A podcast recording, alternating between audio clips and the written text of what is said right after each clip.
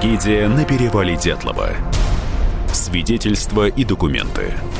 Писатель Николай Андреев исследовал 64 версии загадочной гибели туристов в 1959 году. Читает Алексей Богдасаров. Глава 61. Во втором томе следствия по гибели группы Дятлова собраны черновики, а кроме них фотографии, описание фотографий, акты о передаче вещей дятловцев родственникам, некоторые акты судебной медицинской экспертизы, подписки о неразглашении тайны следствия. Кстати, эти подписки вызывают у многих исследователей подозрения – если требовали хранить тайну, значит, это указывает на то, что там были замешаны важные государственные секреты. На самом деле, подписка, которую давали свидетели, обычное дело в процессе следствия. Приведу для примера. Я, Масленников Е.П., предупрежден об ответственности по статье 96 УК РСФСР о неразглашении данных о гибели студентов – 14.05.59. Подпись. Подобные подписки давали все свидетели по любому уголовному делу, даже если оно и не связано с убийством. Кстати, и в современном Уголовном кодексе Российской Федерации, редакция 2017 года, есть соответствующая статья под номером 310 «Разглашение данных предварительного расследования», а чувствительным наказанием – от штрафа до 80 тысяч рублей до исправительных работ сроком до двух лет. Второй том тоже открыт для ознакомления. Он есть в факсимильном издании. Да, в нем есть непонятные моменты. Например, в постановлении о прекращении дела Иванов не упоминает о радиологической экспертизе. А вот в черновике постановления она упоминается – Физико-технической экспертизой установлено, что одежда Золотарева и особенно Дубининой значительно загрязнена радиоактивной пылью. И далее данные экспертизы. Почему Иванов исключил в окончательном тексте этот момент, непонятно. Верить ли дате открытия дела – Вот еще на чем сосредоточились исследователи. Дата открытия дела. Официально оно заведено 26 февраля. Но на обложке стоит дата 6 февраля. То есть получается, что дело открыто пять дней спустя после трагической ночи. Что дает основание подозревать? Уже 6 февраля знали о гибели дятловцев, начали расследование – а потом для отвода глаз будто бы завели еще одно дело. Постановление прокурора Ивдельского района Тимпалова о возбуждении предварительного расследования по факту гибели туристов на листе первого дела датировано 26.02.59 годом. Причем сам факт гибели туристов он удостоверяет лично на месте происшествия, без ссылок на какие-то улики или свидетельства – сам Тимпалов прибыл на место происшествия 27 февраля, а палатку и погибших осмотрел на следующий день. Из всех остальных материалов дела, включая и постановление о продлении срока, и постановление о закрытии дела, ошибочность записи даты совершенно очевидна. Если бы некая высокая инстанция желала запутать дело, исказить его, фальсифицировать, можно не сомневаться, что уж с датами на обложке все было бы идеально. Имело бы смысл ловить неточности и противоречия внутри документов дела, искать логические нестыковки или противоречия в датах оформления тех или иных документов. Но на обложке, уж не сомневайтесь, все было бы как надо. И уж точно заключение было бы сформулировано убедительно и доказательно. К следственным действиям прокуратуры Свердловской области можно предъявить массу претензий. Но и стоит отметить, Ее работники провели большую работу по сбору документов, опросу свидетелей, чтобы разобраться, что же произошло на перевале. Выяснить причину гибели им не удалось, что не отменяет ценности собранных прокуратурой сведений, которые и вошли в уголовное дело. Должны оставаться ориентиры в расследовании трагедии 1959 года. Чтобы не получилось, как остроумно сформулировал кто-то на интернетовском форуме. Материалам уголовного дела мы не верим – Дневникам и письмам не верим. Свидетельствам очевидцев тоже не верим. На что же в таком случае опираться в расследовании? При раскладе, что все вранье и все врут, опираются на домыслы, фантазии, причуды, бесовщину и тому подобное. Косвенные доказательства – Исследователи документов и свидетельств очевидцев часто используют и такой прием. Строят доказательства на основе фактов, которых нет в наличии. Например, нет ни одного документа или воспоминания, что дятловцы покинули палатку под угрозой применения оружия. Но на основе этого делается вывод – оружие было – и я такую логику не могу ни понять, ни принять. Из того, что что-то не обнаружено, ну никак не следует, что оно существовало. Казалось бы, вещь очевидная. Но на этом допущении строятся глобальные версии.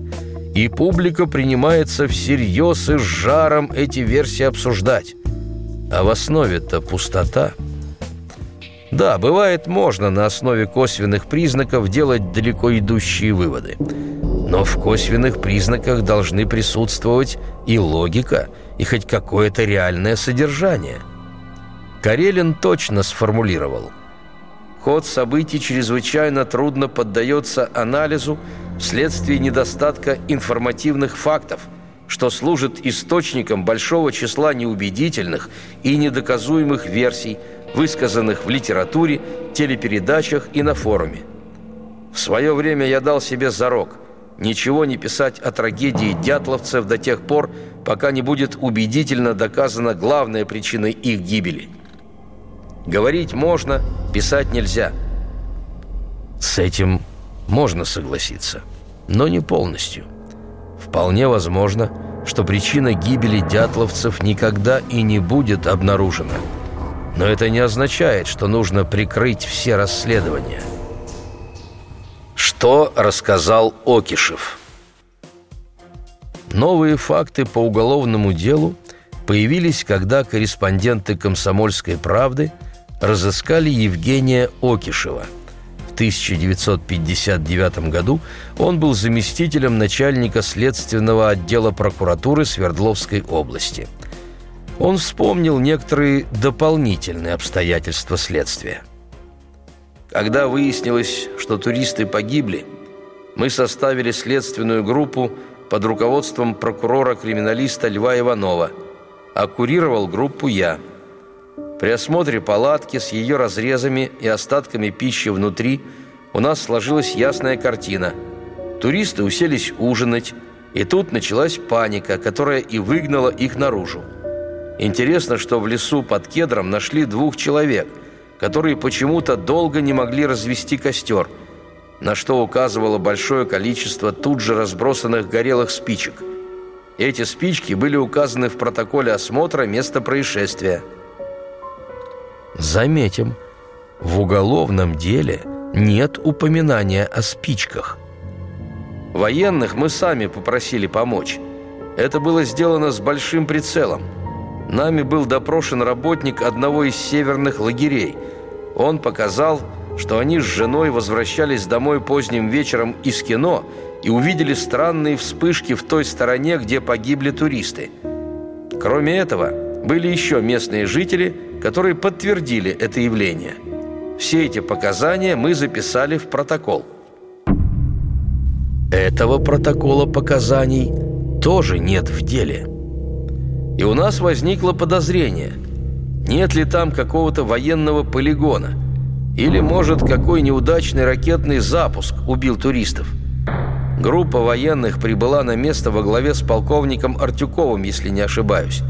Я поговорил с ним, и он меня убедил, что никаких у них там объектов нет, никакие ракеты там не летали. Но Аскинадзе утверждает прямо противоположное об Артюкове. Тогда весь Свердловск говорил, что где-то на перевале взорвалась ракета.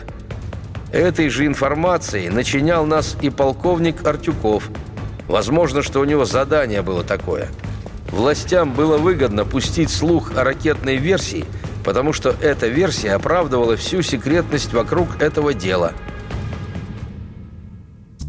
Про слухи мы уже говорили – но не представляю, что кто-то вызвал полковника Артюкова и приказал ему «Значит так, полковник, говорите всем, что на перевале взорвалась ракета, и чтобы лишнего не болтали». Чтобы слухами о взорванной ракете оправдать секретность – оригинальный прием, но явно нереальный в тех условиях. Продолжение через несколько минут. Трагедия на перевале Дятлова. Свидетельства и документы. Писатель Николай Андреев исследовал 64 версии загадочной гибели туристов в 1959 году. Мы хотим стать еще лучше. И нравится тебе бесконечно. Специально для тебя мы создали новый сайт – радиокп.ру радиокп.ру Заходи, и ты можешь делать все. Слушать, смотреть, читать. Подкасты, видеотрансляции студии, текстовые версии лучших программ. Радиокп.ру Радиокп.ру Заходи, мы удивим тебя. Трагедия на перевале Дятлова. Свидетельства и документы. Писатель Николай Андреев исследовал 64 версии загадочной гибели туристов в 1959 году. Читает Алексей Богдасаров. Глава 62. Чтобы слухами о взорванной ракете оправдать секретность – оригинальный прием, но явно нереальный в тех условиях. Но продолжим слушать Окишева – Однако нас очень насторожило вот что. Когда уже в мае были обнаружены последние трупы, поступила команда. Все вещи, найденные на перевале, отправить на радиологическое обследование. А также и всем нашим сотрудникам, работавшим с этими вещами в палатке и в других местах, тоже было приказано обследоваться на радиацию. Так было и сделано – но никаких утешительных или других результатов этого обследования нам не дали. Тут какая-то неувязка. Как понимать, поступила команда все вещи, найденные на перевале, отправить на радиологическое обследование? От кого поступила? Чем мотивирована команда? Почему в уголовном деле нет соответствующего документа? Иванов же утверждал, что экспертиза на радиацию – это сугубо его инициатива. И возникла у него эта идея, когда он начал подозревать НЛО во вмешательстве в дела земные. Окишев описывает, что было дальше. И вот тогда мы вновь заподозрили, что там на перевале могли быть какие-то секретные военные испытания – мы обратились с письмом за подписью прокурора области, то ли к генеральному, то ли, не помню, к республиканскому прокурору, мол, просим разъяснить, что мы тут все ж таки расследуем и как это связано с радиацией.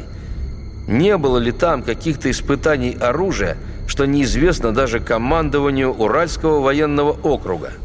В архиве не обнаружено это письмо в союзную или республиканскую прокуратуру – Потому не совсем ясно, о чем Окишев ведет речь. Некоторые соображения по этому моменту. Допустим, такое письмо было. Что могли предпринять в республиканской прокуратуре, получив письмо из прокуратуры Свердловской области? И речи не могло быть о том, чтобы сделать запрос в Министерство обороны. Военные дела были секретными – Существовала военная прокуратура, которая расследовала преступления в армии. Существовал военный трибунал. Генеральный прокурор республики, возможно, позвонил в Министерство обороны. И ему могли там сказать «Не суйтесь не в свое дело». Но в гражданской прокуратуре и без того понимали, что не стоит соваться в дела военные. И мысль – а вдруг действительно какие-то военные испытания? Потому понятно, что республиканская прокуратура ничего в Свердловскую прокуратуру не ответила. А приехал в Свердловск заместитель генерального прокурора Ураков, который и сам был в недоумении, а что же произошло. Потому сказал, ну, придумайте что-нибудь. Но это все мои предположения. Далее Окишев говорит. Ураков совершенно не интересовался ходом наших расследований, словно бы вся картина была ему абсолютно известна. Дело же он изъял и увез с собой. На этом и наше следствие закончилось. Представляете, в самый разгар расследования, когда были найдены трупы с непонятными травмами, у нас изъяли дело. Но ведь дело не было изъято прокурор области Клинов послал его в Генеральную прокуратуру РСФСР для проверки. Таков порядок согласно Уголовно-процессуальному кодексу. Оно вернулось в Свердловскую прокуратуру 11 июля 1959 года с резолюцией «Возвращаю прекращенное дело о гибели туристов Дятлова и других». Подпись «Зам прокурора РСФСР государственный советник юстиции третьего класса Ураков. Приложение. Первое. Дело в одном томе. Второе. Альбом.